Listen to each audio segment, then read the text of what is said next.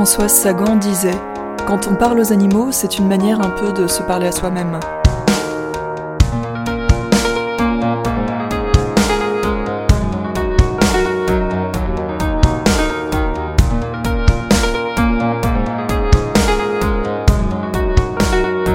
À part quand ils sont malades ou ont malheureux, qu'ils ont des crises de mélancolie, c'est ce qui leur arrive. Généralement, quand on parle à animal, on, dit Eh bien, mon petit coco, mon petit, mon, vieux, c'est une manière de, se parler à soi-même. Un peu, un peu direct, je crois.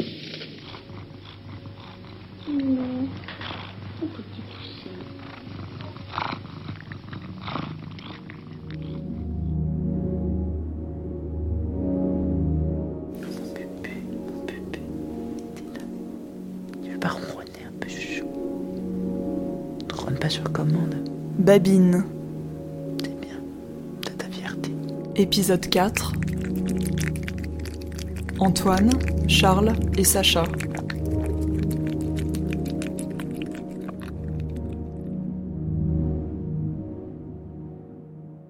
Alors petit, j'adorais L'incroyable voyage, qui est ce film de Disney euh, de chien et une chatte euh, vivent une grande aventure, un incroyable voyage jusqu'à ce qu'ils retrouvent euh, leur famille. Il y a une scène finale où la famille essaye de faire le deuil des animaux perdus et ils reviennent un à un euh, sur une musique larmoyante.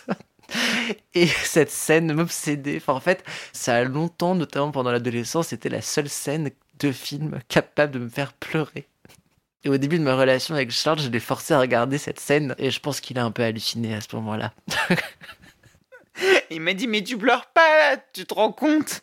Ils avaient perdu leurs animaux et ils sont revenus. C'est fantastique cette scène où tu as cette famille où ils sont lugubres, ils tirent des têtes de 4 km parce que bah, effectivement ils ont perdu deux chiens et un chat, c'est un peu lourd. Et, là les animaux reviennent. T'as l'enfant qui dit euh, vous avez pas entendu aboyer On n'avait rien entendu?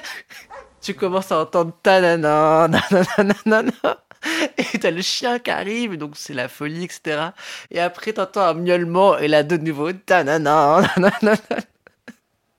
Et à la fin, le vieux chien qui arrive en boitant. Shadow Et toute la famille qui pleure. Je me suis. Avec la voix de chien. Tanana. Peter, tu vas bien Je voudrais parler d'une scène absolument traumatisante du film Roxy Rookie de Disney. La scène où la vieille dame doit abandonner le renard dans la forêt parce que son voisin, le chasseur, menace de le tuer. Et donc, elle conduit dans la petite voiture. Rien que la voiture est déjà complètement adorable. Il traverse une forêt. Et elle, elle remémore tous les souvenirs heureux qu'ils ont eus. Du coup, lui, il comprend pas pourquoi. Elle parle de choses heureuses et elle pleure. Mais parce qu'elle, elle sait que c'est fini et pour son bien, pour qu'il puisse vivre, elle l'abandonne. J'ai des souvenirs de soirées en larmes après avoir regardé cette scène et je jouais à me faire mal. Je, la regardais en me disant au bout de combien de minutes je vais pleurer, je vais essayer de tenir le plus longtemps possible. Mais en fait, tu tiens pas. C'est 10 secondes.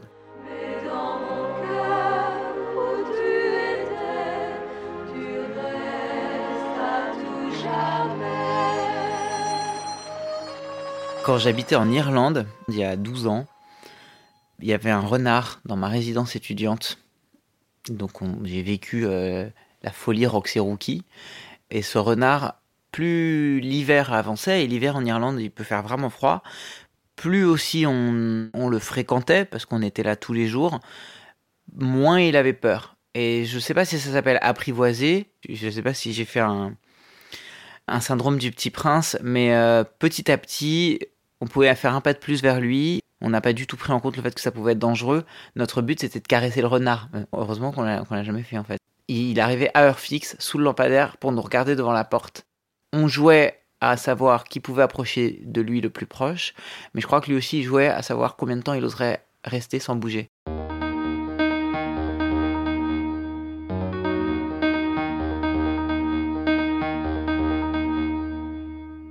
Moi, l'amour des animaux, je l'ai d'abord eu par mes deux grands-parents, on voit notamment euh, des photos euh, avec les deux caniches, euh, Priska et Topi, qui veillent chacun d'un côté du berceau. Donc dès, dès ma naissance, j'étais veillé par des animaux. Mon grand-père adorait les chats. lorsqu'il est décédé, lors de ses obsèques. C'est un élément qui est revenu à plusieurs reprises au cours de la cérémonie. Ma grand-mère, quant à elle, est peut-être celle qui m'a le plus sensibilisé euh, à la cause animale, puisque euh, elle, euh, elle accorde une grande importance aux animaux. Elle leur reconnaît une âme, une personnalité, très attachée aux animaux de sa campagne, dans le sud-ouest. Lorsqu'elle a rencontré Charles, c'était à Paris il y a quelques années, elle ne le connaissait pas. Charles a vu une, une dame qui me ressemblait. Il s'est dit que c'était sans doute ma grand-mère. Et la première euh, chose qu'elle lui a dite, c'est qu'elle avait vu une palombe le matin même et qu'elle était bleue. elle était bleue, cette palombe. C'était incroyable comme elle était bleue. toi, tu es là, tu, tu rencontres euh, une personne pour la première fois, ça te met tout de suite à l'aise. C'est hyper agréable en fait. Mais ma grand-mère est très attachée à ça et euh, dans mes souvenirs d'enfance avec elle, y a les animaux sont très présents et notamment une chatte qui s'appelait Mitzi, qui était la chatte de mes grands-parents, dont j'étais extrêmement proche. C'était un, chat euh, magnifique, noir et blanc, à poil long, qui était euh, quelque peu euh, sauvage, et j'avais le sentiment d'avoir un lien privilégié avec elle, parce que clairement, elle m'adorait, elle n'était pas aussi avenante et proche avec tout le monde, et c'est un peu ce que j'ai aujourd'hui avec Sacha, donc ça me ravit. Dans ma famille, c'est pas trop une famille animaux, pas comme la famille d'Antoine. La plupart de mes souvenirs d'enfance, c'est dans ma chambre avec ma caisse d'animaux en bois et il n'y avait pas tellement d'autres animaux. Tout le monde était allergique à toutes sortes de poils, sauf moi. Et donc, euh, les seuls animaux auxquels j'ai eu droit, c'est des poissons rouges. J'ai quand même eu un poisson rouge euh, qui a vécu plus de 10 ans. Enfin, c'était. Ouais, on, s'attache. Alors, à la fin, un poisson rouge qui a plus de 10 ans, c'est plus du tout rouge. c'est blanc. Ça comprend énormément de choses. C'est incroyable, un poisson rouge de 10 ans. Il sait très bien à quelle heure il va manger. Enfin, euh, des choses que je retrouve chez les chats, que j'avais déjà trouvé chez les poissons. Et euh, je crois que je m'occupais bien des animaux parce que j'ai aussi eu des têtards qui sont devenus des grenouilles. Je, savais faire, mais voilà, j'avais pas, pas, grand-chose. La, seule personne, c'était une amie de mes parents euh, qui s'appelait Babette, qui était une femme absolument fantastique. Et euh, un jour, elle est arrivée euh, chez nous et elle avait dans ses mains, c'était tout petit comme ça, un minuscule chiot. Je devais avoir 3-4 ans et Snoopy, je l'ai connu jusqu'à ce qu'il nous quitte quand j'avais 23-24 ans. Donc c'est très très très longue histoire entre lui et moi. J'étais vraiment son, son petit protégé. Il me il se serait battu à mort pour moi. Il était un peu mon animal à moi, c'était acté, c'était comme ça. Mais du coup, ça m'avait pas donné l'idée d'en avoir un chez moi. Quand Antoine et moi on s'est installés ensemble, euh, pour lui c'était évident qu'un un foyer devait avoir un animal de compagnie pour moi, c'était l'inverse. Un foyer, c'était l'endroit où il n'y avait pas d'animaux. Et les animaux, tu les voyais ailleurs. Et chez toi, il fallait, je sais pas, il fallait que ce soit propre, il fallait que personne n'éternue. Peut-être quelque chose, c'est peut-être ça, en fait, qui avait inconsciemment dans ma tête. Ou en tout cas, juste, j'y ai pas pensé. Moi, c'était un peu un rêve interdit que d'avoir un animal, euh, un animal à la maison. Je pensais que Charles était allergique. En fait, c'était pas tout à fait vrai. C'est juste qu'il aimait pas les chats. Et euh, et on s'est mis ensemble début 2010. J'avais 21 ans et lui 22. Et euh, en 2014, donc on était ensemble depuis depuis 4 ans déjà. Charles m'a demandé de rentrer un peu plus tôt du travail car il devait aborder quelque chose de très important avec moi. Je suis rentré à la maison. Charles était sur le lit hyper stressé. Et euh, là, il a retourné euh, l'écran et j'ai vu une photo euh, d'un adorable petit château apparaître. Le château de mes rêves parce que noir et blanc comme Mitzi et les yeux verts, un vert émeraude absolument magnifique. Et là, je me suis dit que c'était gagné, qu'il allait avoir un chat dans ma vie.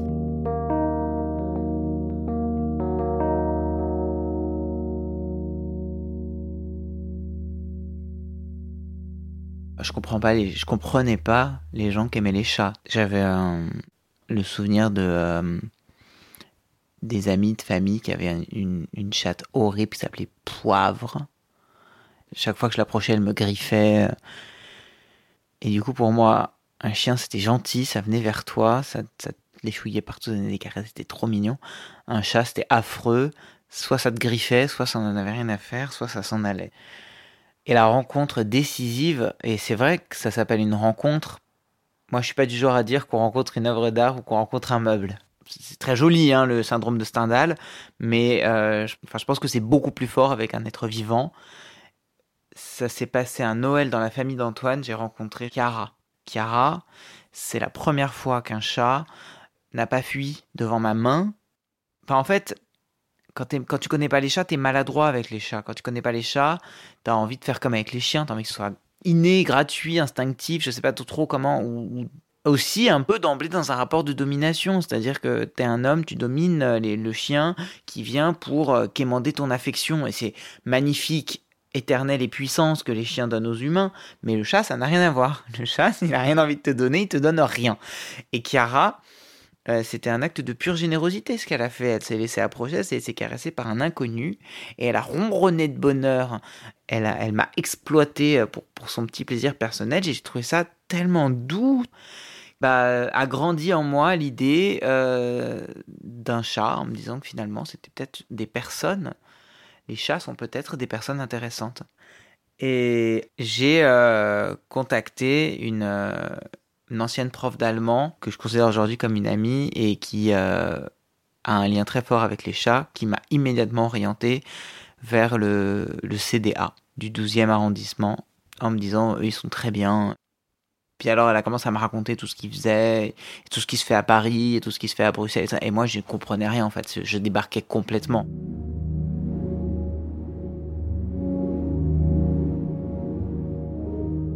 La vue des animaux errants, notamment en ville, est pas facile. Pour les chats, il y a les risques liés aux voitures, il y a les risques liés à la contamination euh, la FIV, au syndrome d'immunodéficience des chats, euh, dans le cadre notamment euh, des bagarres euh, avec griffure. Il y a les risques liés au froid, les risques liés aux maladies, également d'actes de malveillance envers eux. Des associations sont mobilisées pour les faire euh, adopter euh, et stériliser, ce qui est la solution euh, de long terme la plus favorable aux chats qu'on puisse imaginer et mettre en œuvre. Et on sait que ces associations ont énormément de travail et sont un peu débordées. Nous, en l'occurrence, c'était une association locale, le Club de défense des animaux Paris 12e. Je trouve ça important de reconnaître aussi le rôle des personnes qui vont nourrir les chats avec des croquettes euh, dans la rue, qui permettent de compléter le rôle joué par les associations. J'avais aucune idée de comment on achetait comment on achetait, je dis ça, comment on achetait un animal, comment on achète une laitue. Et donc moi je me disais bon bah comment je vais faire pour acheter un chat? Je me disais ah est-ce que ça va être cher? Euh, C'est évident que c'est cher. euh, Les gens sont fous. Mais en même temps euh, est-ce que est-ce que si euh, si c'est plus cher il est mieux? Vraiment voilà naïvement. Et cette amie Isabelle euh, vraiment euh, hallucinée par mon ignorance m'avait orienté en me disant mais non en fait on n'achète pas un chat on l'adopte et en fait un chat t'adopte et il y en a pas des, mieux ou des moins bien il y a une relation qui va naître entre vous etc enfin vraiment voilà ce que j'ai compris ensuite. Dans le moment tu te dis que c'est un truc d'illuminé hein, qu'elle plane un peu et que ça va pas être un enfin voilà. Euh, ça va pas être euh, un lien d'égal à égal. Tu te dis ça au début. Et puis en fait, euh, c'est un lien d'égal à égal parce que le chat se met à ton niveau. Je pense sincèrement. Donc j'ai ouvert la- le site internet du CDA. Euh, entre chaton, chat, j'avais aucune idée. Je me disais qu'un chat, un chaton c'était plus mignon. Euh, je me disais ça dure plus longtemps. Euh, Des, des, des, des horreurs comme ça en fait. Et puis finalement j'ai regardé toutes les pages. Toutes, toutes leurs histoires, j'ai lu, je me suis intéressé, vraiment j'ai fait confiance aux images, j'ai fait confiance aux récits, le site était bien fait, on te racontait ce qu'ils aimaient, ce qu'ils aimaient pas, ce qu'il leur fallait, ce qu'ils cherchaient et tout ça. Et c'était vraiment. C'était mignon qu'ils aient des prénoms, par exemple. Ça, ça m'a marqué. Je me suis dit, ah, tu... voilà, je vais pas choisir le prénom du chat. On va... Quelqu'un va arriver dans mon appartement, il aura déjà un prénom. Et voilà. Bon, ça a pas pris hyper longtemps cette recherche parce qu'en fait, quand j'ai vu la photo de Sacha et que j'ai lu sa description, très câlin, très gourmand, euh, c'était écrit euh, promet d'être un bon pépère. Et j'ai vu sa bonne tête. Et vraiment, il regardait, il regardait l'appareil photo. Vraiment, c'était ça, c'était écrit. Je promets d'être un bon pépère. Avec ses toutes petites pattes blanches, là, c'était vraiment. Oh là là là là, tellement, tellement petit. À ce moment-là du processus, bah, euh, j'ai été obligé d'en parler à Antoine. On n'est pas dans un film de Noël. Le chat, il est pas, il attend pas sous le sapin, dans une boîte, ça marche pas comme ça. Et, et je peux pas ramener à la maison un chat sans consulter. Enfin, il faut qu'on le rencontre ensemble, quoi. Donc j'ai mis Antoine dans le processus. On a rencontré les gens de l'association qui nous ont interrogés et euh, nous on avait un peu l'impression de passer un test qu'on a bien passé. Et euh, on est arrivé chez cette personne, cette cet ange gardien des chats qui, en attendant leur adoption, les garde chez elle. Et donc, dans cet appartement, il y avait des chats partout, partout, partout, partout.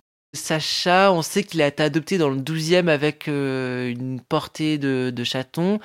Mais on n'est pas sûr qu'il appartienne à la portée, puisqu'il était beaucoup plus grand et gros que les autres chatons. Deux théories sont possibles.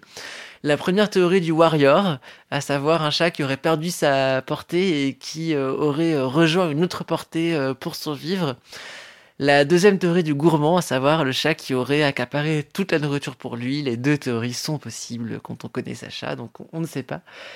Quand on s'est rendu euh, dans l'appartement euh, de la bénévole du club de défense des animaux Paris 12e, il y avait euh, énormément de chats et tous les vrais faux frères et sœurs de Sacha étaient dans une dans une cuisine. Il reconnaît son nom, du coup il s'approche, il regarde.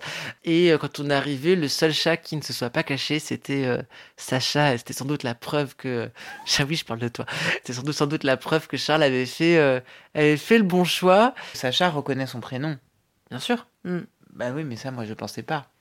Et donc, quand on parle de Sacha, il lève une oreille et il sait très bien qu'on parle de lui. Donc là, depuis tout à l'heure, il est en folie, en Oui, fait. Il sait très bien qu'on est en train de passer la soirée à parler de lui. Il est trop content. On nous dit Sacha est dans la cuisine, il est en train de manger. J'adore ce détail. Il y avait euh, quatre petits chats sur une table qui étaient en train de manger. Et quand ils nous ont vus arriver, il y en a trois qui ont immédiatement fui. Je me suis approché et Sacha, je pense vraiment ce qui s'est passé dans sa tête. Je le connais par cœur maintenant. Je sais très bien ce qui se passe dans sa tête. C'est un danger est là, mais en même temps, il y a mon repas. il faut vraiment que je mesure euh, à quel moment précis je risque ma vie, mais en attendant, je mange. et c'est tellement Sacha de faire ça, et en même temps, ça dit peut-être aussi que c'est un chaton, euh, je sais pas, on connaît pas son histoire, et il avait peut-être eu faim, il y a peut-être eu des moments décisifs où il s'est dit, je mange jusqu'au bout parce que je sais pas quand sera le prochain repas. Et donc, il a eu cette, euh, cette équation dans sa tête, et, et ça, j'ai adoré. Parce qu'il m'a regardé avec un regard qui réfléchissait. Combien de secondes j'ai encore devant moi? Qui est cet intrus? Et où en est ma pâtée? Et ensuite, il a sauté de la table.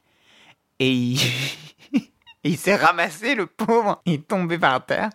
Et là, il m'a adressé un deuxième regard qui était euh, mi-peur, mi-honte de s'être ramassé. Et il a disparu derrière la gazinière. J'ai adoré ce chat qui, en deux secondes, m'a fait rire et m'a touché. Et ensuite, la personne a été le chercher. euh, Bon, bah, il faut aller, faut se faire violence pour aller chercher un chaton. Et les autres se défendaient et tout. Et lui, bon, bah, elle l'a attrapé. Et là, il était redevenu un chaton comme les autres. C'est-à-dire, il avait super peur. euh, Mais c'est pas grave parce qu'on a vu ce moment. On lui a donné euh, pour date de naissance le 23 août 2014 pour s'assurer qu'il soit vierge, le signe astrologique euh, de Charles. Il a dû arriver à la- à l'appartement euh, début février 2015. Les débuts n'ont pas été évidents pour lui car il était un peu terrorisé. Donc au début, il a fallu qu'on l'amadoue avec du jambon euh, pour euh, créer un lien. La première fois qu'on l'a extirpé d'une cachette, il tremblait euh, comme une feuille, le pauvre. Puis après, ça a été le début des câlins sur le lit. Parce que quand on était debout, il reprenait peur et se recachait. Tellement petit, il tenait sur, sur nos deux genoux serrés, comme ça, il tenait dans mes deux mains, sans, sans mal, sans, sans qu'il pèse rien. Et il avait tellement peur et il perdait tellement ses poils. Et Antoine était heureusement là pour me rassurer. Une fois, on l'a cherché pendant très longtemps, il était derrière le frigo et en fait, il n'avait plus à sortir. Enfin, il s'est mis en danger au début tellement il avait peur. Et puis petit à petit, il a sorti une tête. En fait, on savait qu'il allait bien parce qu'on lui laissait de la nourriture, il venait la manger et il utilisait sa litière discrètement quand il en pouvait plus et qu'on n'était pas là. Donc on savait qu'il allait bien, mais il n'était pas avec nous. Et petit à petit, il a été avec nous. Au bout de euh, peut-être deux, trois semaines, là, il y a eu euh, la phase du, coup de foudre où en fait on a commencé à, à créer un lien très fort, où il ronronnait dès qu'on se réveillait le matin et où il dormait avec nous. euh. J'ai commis euh, l'erreur de définir qu'il y avait un espace pour le chat et un espace pour nous et que du coup il n'avait pas sa place dans la chambre. Au début, il me griffait un peu sur la tête pour que je vienne le nourrir, tout ça. Donc j'avais dit ok, non, je mets un verrou.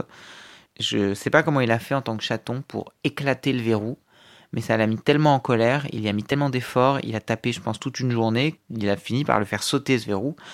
Et on n'a plus jamais refermé la porte de la chambre. Enfin, il nous a clairement fait comprendre que c'était chez lui, c'était où il voulait, c'était quand il voulait. Et quand il n'était pas content, il avait des manières très évidentes de se faire entendre, de se faire comprendre. On l'appelle quand on va se coucher, il est trop content, il est soulagé parce qu'il trouve que c'est trop tard. Et comme ça, il s'autorise lui aussi à dormir avec nous. Et c'est vraiment des moments de, proximité où on, fait, euh, où on fait vraiment famille. Et c'est des moments qui sont, je pense, euh, très importants pour eux. Ça arrive qu'il te prenne 75% du lit parce qu'il s'est mis d'une certaine manière, à un endroit stratégique, à l'endroit où il doit pas être. Et toi, tu te plies en deux parce que t'as pas envie de le déranger.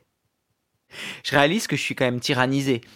Mais c'est pas grave. Il est, il est tellement content d'être sur le lit en même temps que toi que tu peux bien lui laisser toute la place alors qu'il est tout petit. T'achètes pas un chat, c'est clair, t'adoptes pas un chat, t'installes un chat chez toi qui t'adopte. Et t'es chez lui, enfin, elle est connue cette blague que le chien habite chez toi, t'habites chez le chat, mais c'est hyper vrai en fait. Il a décidé de ses endroits, il a décidé de son rythme, il a décidé des objets qu'on devait sacrifier pour lui. Et, et c'est ok en fait, ça m'a posé aucun problème c'est ok parce que euh, en échange, lui, il te donne plein de trucs. Sacha a vraiment mis de la joie dans, notre vie quotidienne. Il en avait déjà beaucoup, beaucoup avant. Mais c'est vrai que euh, de caractère, il est câlin, il est joueur, il est très présent, il fait des bonnes têtes rigolotes. Et le lien est, euh, en fait, se renforce constamment. Moi, je pensais avoir déjà un lien très fusionnel et privilégié avec lui au bout de quelques mois seulement, mais en fait, euh, au fil des mois et des années, il comprend de plus en plus de choses de moi, il comprend de plus en plus de choses de Charles, on comprend beaucoup plus de choses euh, de lui aussi. D'ailleurs, on est assez complémentaires pour euh, comprendre Sacha. Je comprends toutes ses mimiques, il comprend toutes les miennes. Euh, il parle beaucoup avec les yeux. On peut comprendre à son regard exactement ce qu'il veut, si c'est jouer, faire un câlin, si c'est l'interrogation, si c'est une appréhension parce qu'on a invité quelqu'un.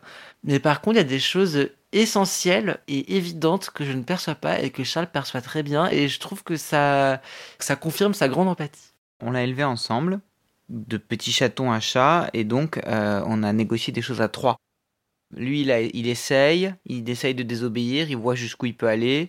Nous, on dit non et on s'est mis d'accord sur les codes, sur la manière de dire non, sur euh, le ton ferme et tout ça. Donc il comprend, donc il recommence pas. C'est vraiment, c'est négocié à trois. À un moment, on s'est même demandé s'il faisait la différence entre nous deux, ou si on était interchangeables. Je crois que l'épreuve de, de vérité, c'est quand il se retrouve seul avec l'un et avec l'autre. Et il se comporte pas pareil avec l'un et avec l'autre il a des rituels qui sont différents de quand on est trois. Et c'est pas les mêmes quand c'est toi et quand c'est moi. Il dort pas au même endroit quand je suis pas là ou quand toi t'es pas là. Euh, il est pas présent pareil et euh, ça montre incroyablement bien qu'il y a une relation entre Antoine et moi, mais il y en a une entre Antoine et Sacha que je connais pas tout à fait entièrement. Il y en a une entre Sacha et moi. Donc euh, bah, c'est un triangle, il y a trois, il y a trois relations parfaitement distinctes. Ce qui est intéressant aussi dans le quotidien, dans ce qu'on a construit ensemble, c'est le fait qu'on ait une conversation à trois tout le temps et euh, qu'il y ait des échanges dans tous les sens euh, entre nous trois. Et c'est aussi euh, un point charmant de notre relation aujourd'hui avec Sacha. Et c'est le symbole de, de notre bague de fiançailles. Sur cette bague avec les trois anneaux mêlés, on a décidé de faire graver Antoine, Charles et Sacha. On reste un couple évidemment, mais on est une famille, on, on, est, on est à trois et il fait partie de cet ensemble-là. Le jour de notre mariage, il n'était pas là, c'était hyper important de le mentionner et de le mentionner plusieurs fois. Ça a été aussi notre grand bonheur quand ce très beau mariage s'est terminé. C'était bon bah le mariage c'est fini, mais vite allons retrouver Sacha. On tient beaucoup à lui et on fait très attention à lui et c'est un sentiment oui de responsabilité qu'on a. Et lui se sent aussi responsable de nous. Il veille sur nous. Euh, euh, lorsque je travaille euh, tard le soir, il va réclamer le lit, il va venir me voir pour qu'on se couche et je lui explique que non, il faut encore que je travaille, mais vraiment jusqu'au bout il va rester. On voit qu'il est fatigué. et qu'il a de petits yeux et qu'il réussit moins bien ses sauts. Mais c'est son côté euh, très très fidèle et, surtout euh, on sait qu'il nous aime, on voit qu'il nous aime et on voit qu'il aime moins les autres. Alors c'est c'est euh, un peu frustrant parfois parce qu'il ne démontre pas l'étendue de ses talents à nos amis, mais en même temps c'est assez valorisant et c'est assez assez fort comme témoignage de confiance et, d'amour de sa part. Tiens, Moussa Moussa on a aussi euh, beaucoup d'habitudes et beaucoup de rituels. Mmh.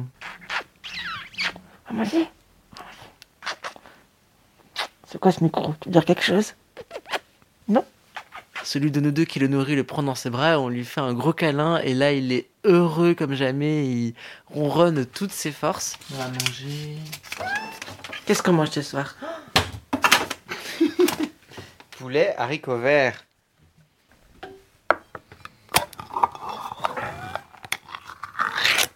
J'arrive. Tiens, passe-moi une fourchette. On a, oh là là, on a une heure de retard. Il est, euh, il est sympa. hein. J'ai quand même été confiné avec Sacha. Comme Antoine n'était pas confiné, il devait être sur le terrain tous les jours.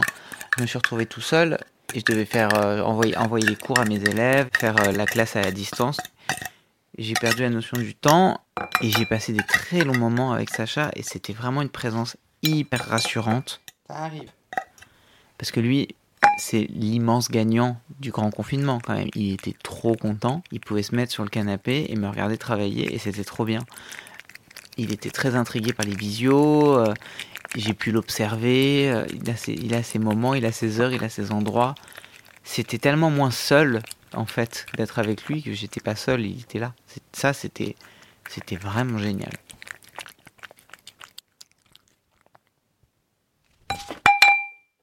Je travaille euh, dans le secteur euh, social et euh, dans ce secteur, les animaux jouent un rôle plus important qu'on ne le croit car ils permettent de rompre l'isolement. Et en fait, l'isolement, c'est le premier facteur de dégradation des pratiques quotidiennes, le premier facteur de perte d'autonomie. L'isolement complet et total doit être combattu et les animaux jouent un rôle important auprès des personnes en situation de handicap, auprès des personnes âgées, auprès des personnes précaires et c'est important d'en tenir compte aussi de le reconnaître. On sait aujourd'hui qu'il y a un enjeu à laisser les animaux de compagnie entrer dans les EHPAD, euh, à euh, tenir compte du rôle que peuvent jouer euh, les animaux de compagnie auprès des personnes sans domicile fixe et c'est vraiment une synergie à trouver entre euh, défense des animaux et politique sociale humanitaire. C'est euh, une conviction que j'avais déjà mais qui a été confirmée par mon expérience dans le secteur social. Je crois euh, personnellement à la modernité euh, et au progrès. Malgré tous ces apports dans, dans la modernité, il y a des erreurs et l'une des erreurs, ça a été euh, euh, la volonté de dominer la nature. Et donc aujourd'hui, je pense qu'il faut rompre avec euh, ce dogme cartésien euh, de l'animal-machine qui a été démenti euh, par la science, par les progrès de la connaissance, de l'éthologie. Donc c'est un ami extrêmement cher à mon cœur avait exprimé que croire encore aujourd'hui à cette approche de l'animal-machine, euh, de cet animal sans âme qui ne serait que réflexe, c'était une superstition du même ordre que de penser que la Terre est plate. Et cette euh, conviction que j'avais fondée sur la science a été euh, confortée en pratique euh, avec Sacha, dont on peut constater au quotidien que bien que différent de nous, il est sa propre sensibilité, ses propres émotions.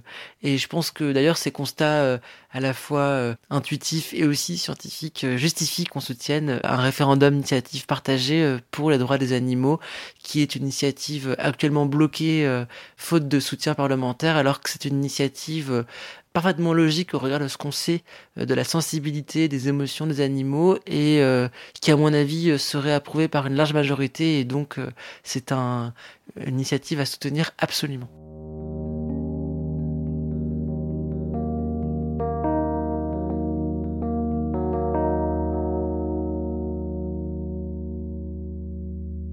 Euh, ça fait 8 ans que je suis prof d'histoire euh, et c'est pas, c'est pas mon obsession à chaque cours de placer un truc sur les animaux, surtout pas, ça marcherait pas en fait. Euh, mais c'est vrai que les sixièmes, je commence toujours le tout premier chapitre de leur vie de collégien par les peintures de la grotte de Lascaux. Elles annoncent quand même que dès les origines de l'humanité, euh, les hommes ont pensé leur rapport aux animaux. Les hommes ont, pensé les animaux au plus profond de leur caverne, de leur lieu de protection et de leur lieu d'expression artistique. Le rapport entre l'homme et l'animal est arrivé avant la société en fait. Et ensuite, à toutes les étapes du voyage qu'on fait avec les élèves, on retrouve ces animaux, on les retrouve dans les divinités de, de l'Antiquité. Euh, D'ailleurs, je place toujours euh, le fait que euh, la boîte crânienne des animaux qui ont été euh, domestiqués, euh, en particulier le chien, pareil pour le cheval, le crâne des chiens qu'on retrouve au tout début de la révolution néolithique et du début de l'élevage, ces boîtes crâniennes sont bien plus petites que celles qui viennent ensuite. La boîte crânienne évolue en fonction du contact avec les humains et à l'inverse, les crocs diminuent. La mâchoire, le nombre de dents, etc., tout ça diminue, comme si le chien, devenant plus intelligent, devient aussi plus affectueux.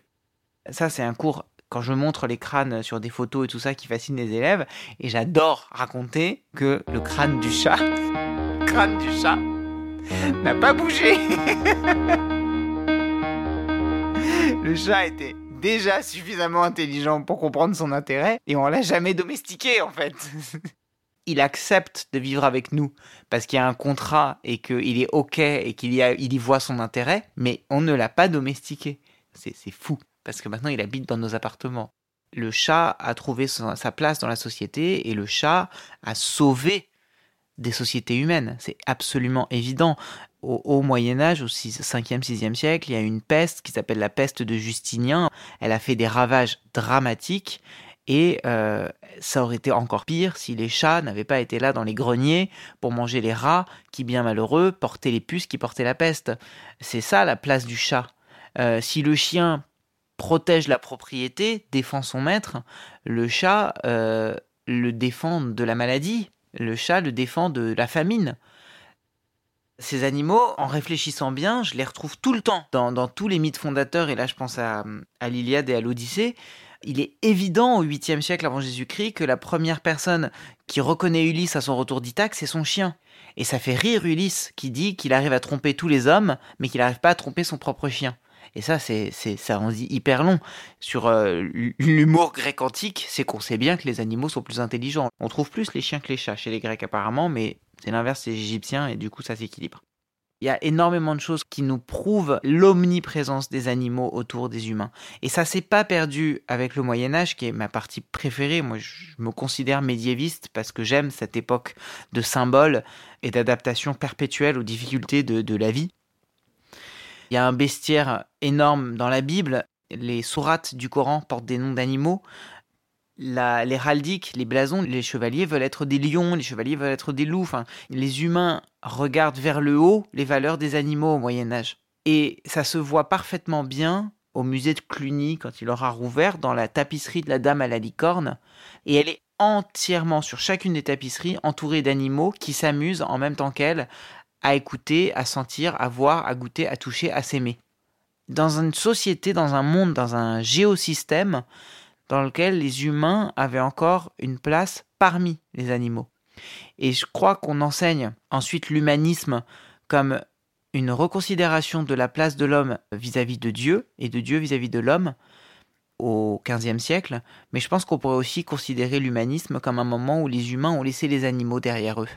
Et la modernité, la fabrication des villes modernes, des armées modernes, du commerce mondial, de l'exploration mondiale, c'est un moment où ils ont arrêté d'admirer les vertus et les valeurs des animaux pour se contenter, pour s'auto-contenter de ce que eux, humains, décidaient de faire de la planète. Du monde, bah bien sûr, eux disent le monde. Nous, aujourd'hui, avec notre regard du 21e siècle, quand on applaudit les résultats, on se dit, quand ils ont décidé de faire ce qu'ils ont décidé de faire de la planète, l'exploitation de ses ressources, l'exploitation des hommes, la mise en concurrence des sociétés, Là, ils avaient complètement abandonné les rythmes cycliques des saisons de reproduction des animaux, de saison des amours, tout ce qu'ils avaient parfaitement maîtrisé au Moyen Âge, ils l'ont abandonné dans la modernité. Et euh, c'est un message que l'histoire nous apprend. Évidemment, on peut appeler ça le progrès, mais c'est aussi la fin de quelque chose qui avait extrêmement bien fonctionné pendant des millénaires. Hum, Peut-être c'est une vision trop romantique, mais je crois qu'elle a une part de vérité.